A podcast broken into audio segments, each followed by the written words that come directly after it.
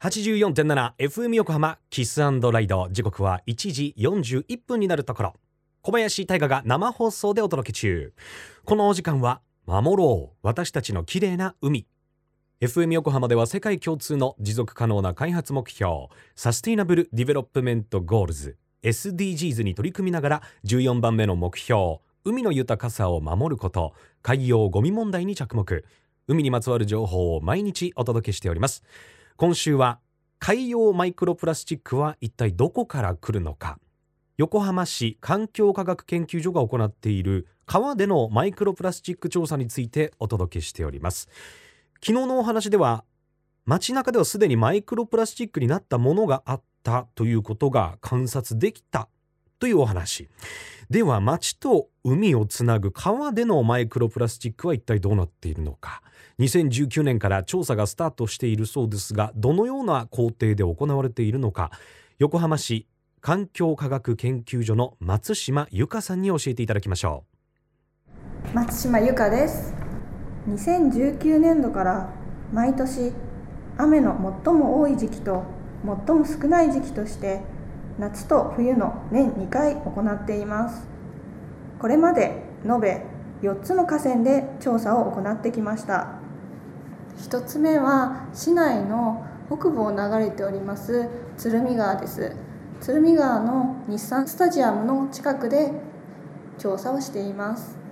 2つ目は片平川です。相鉄線沿いを流れているので知っている方も多いかと思います。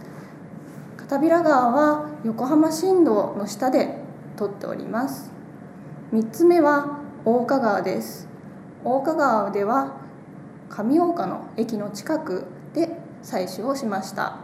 最後に4つ目ですが境川水系の柏川です。こちらは戸塚駅のほぼ真下で私たちは採取しています。マイクロプラスチックを採取するためのネットというのが必要なのですがこれを自分たちで作成し実際に川の中に入って調査を行っています。そもそもマイクロプラスチックを取るための道具っていうのは市販されていなくてプランクトンネットという海でプランクトンを取るネットっていうのを初め使っていたんですけれどもそれは入り口の開いているところの形が丸い形なんですね。でマイクロプラスチックは水に浮いているものが多いのでそれを確実に取るために四角い口のネットを自分たちで作成しました。調査をして大変だったことですが調査は川の中に入って行います。20分から30分間採取ネットというものを水中で手で固定して行いますので夏は暑く冬は寒くて本当に大変です。また分析をする時はマイクロプラスチックっていうのは5ミリ未満でとても小さく一つ一つピンセットでつまんで分析装置にかけるんですけれどもそちらも大変時間がかかります。横浜市環境科学研究所の松島由香さんありがとうございました、えー、今手元にそのマイクロプラスチック調査のために自分たちで作られたという採取ネット。の写真とあと川での調査の写真があるんですけれども、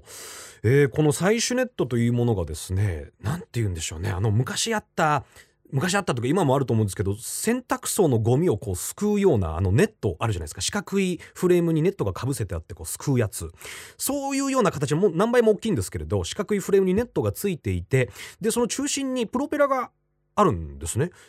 でこれをどうやらこう手で持って川の中を歩くような形なんですけどその採取ネットの入り口を川の水面の水が入りやすいよう四角にされていて水面の上の方と中のものが入る入るように手と足で採取ネットをこう調節しながら20分30分ジャバジャバジャバっとやるんですね。で川幅が広い鶴見川では横一列に並んで採取作業が行われていてで実際に川での採取は45人で作業されているそうですが調査分析は今週お話を伺っている松島さんと畠山さんの2人で行っているということで小さなマイクロプラスチックを一つ一つピンネットピンセットでその採取ネットから取り出して分析をかけていくというすごく地道で過酷な作業なんだそうですね。横浜市環境科学研究所では2017年度から市内のマイクロプラスチックの実態調査を始め、えー昨年の2022年度までの調査結果が公開されています。あなたの街を流れる川には一体どのくらいマイクロプラスチックが含まれてるんでしょうか。詳しくは明日お届けいたします。FM 横浜では海岸に流れ着いたゴミなどを回収し海をきれいにしていくために神奈川守ろう私たちのきれいな海実行委員会として県内の湘南ビーチ FM レディオ湘南 FM 湘南ナパサ FM 小田原のコミュニティ FM 各局その他県内のさまざまなメディア団体のご協力を得ながら活動しています。また日本財団の海と日本プロジェクトの推進パートナーでもあります。FM 横浜守ろう。私たちの綺麗な海。Change for the Blue 明日もお楽しみに。